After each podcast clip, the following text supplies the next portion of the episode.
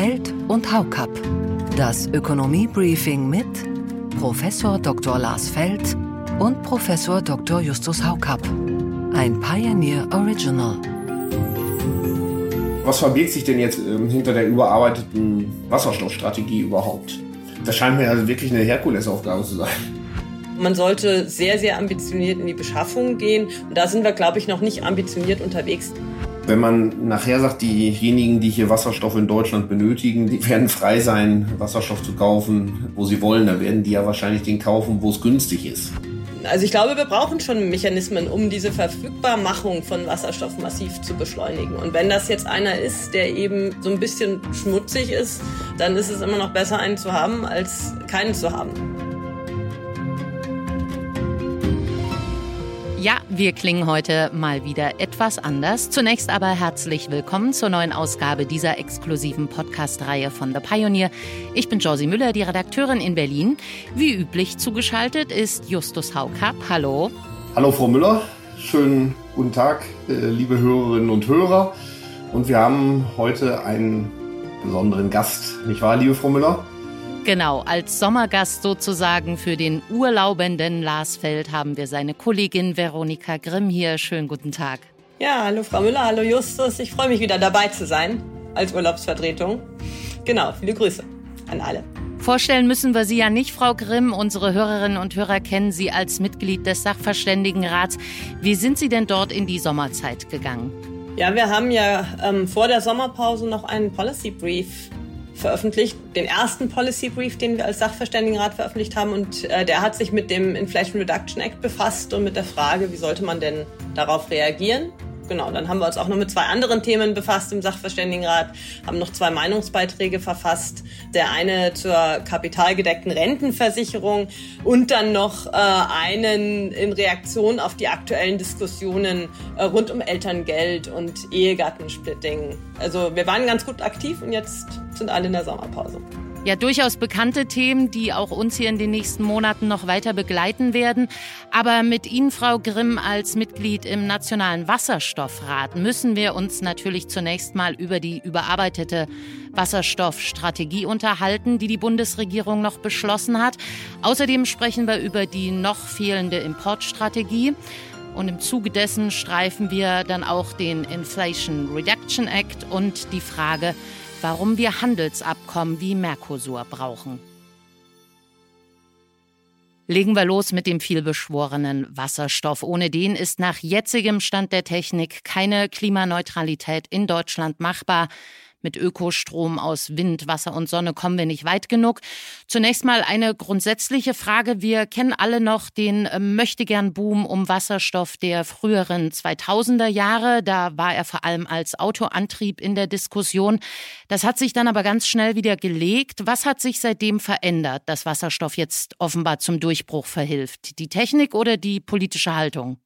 Ja, beides. Ich glaube, ähm, die äh, Wende kam äh, mit dem Green Deal der EU und der Entscheidung, dass wir klimaneutral werden wollen. Das hat eigentlich einen Wendepunkt gebracht, zusammen mit technologischen äh, Entwicklungen, die es auch einfacher machen, Wasserstoff zu transportieren. Mhm. Und wir brauchen äh, jetzt nach aktuellen Abschätzungen eben sehr, sehr viel Wasserstoff. Die Abschätzungen unterscheiden sich sehr stark, wie viel das sein wird.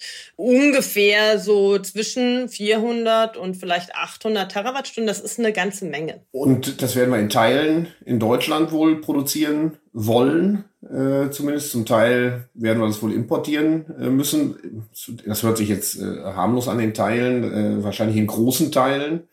Die Prognosen, äh, die so existieren, aber was verbirgt sich denn jetzt äh, hinter der überarbeiteten, also noch nicht Importstrategie, sondern erstmal der Wasserstoffstrategie überhaupt?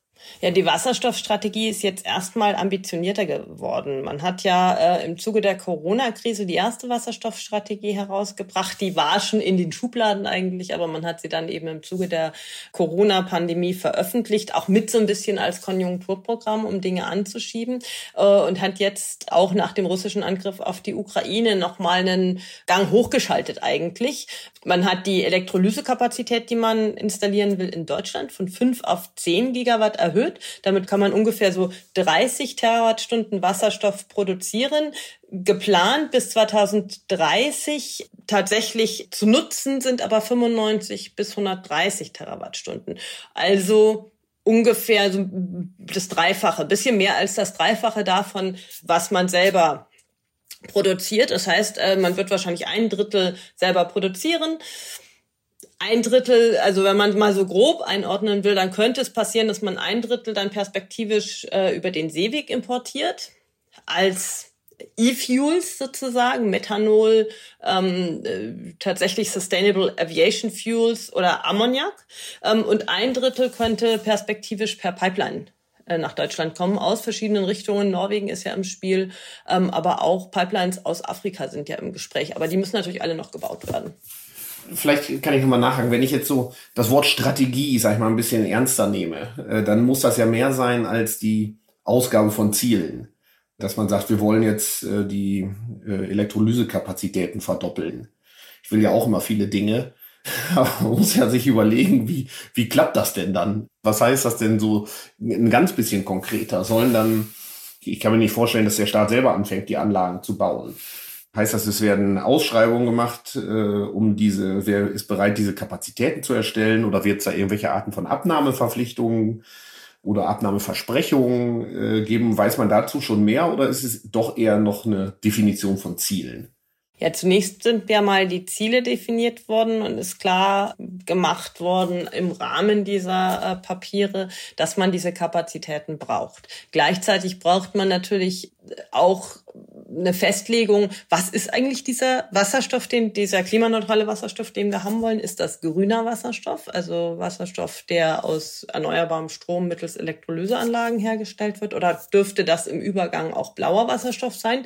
Also Wasserstoff, der ganz traditionell aus Gas hergestellt wird, ähm, aber wo dann über Carbon Capture and Storage oder Carbon Capture and Usage ähm, die CO2-Emissionen signifikant reduziert werden. Und aktuell geht die Debatte dahin, dass man wahrscheinlich im Übergang schon den blauen Wasserstoff auch braucht, weil man zum Beispiel grün wahrscheinlich nicht so schnell hochlaufen lassen können wird, wie man sich das vorstellt. Und es gibt eben Anbieter, die relativ viel blauen liefern können. Zum Beispiel Norwegen ist ja im Gespräch als Lieferant blauer Wasserstoff über Pipeline.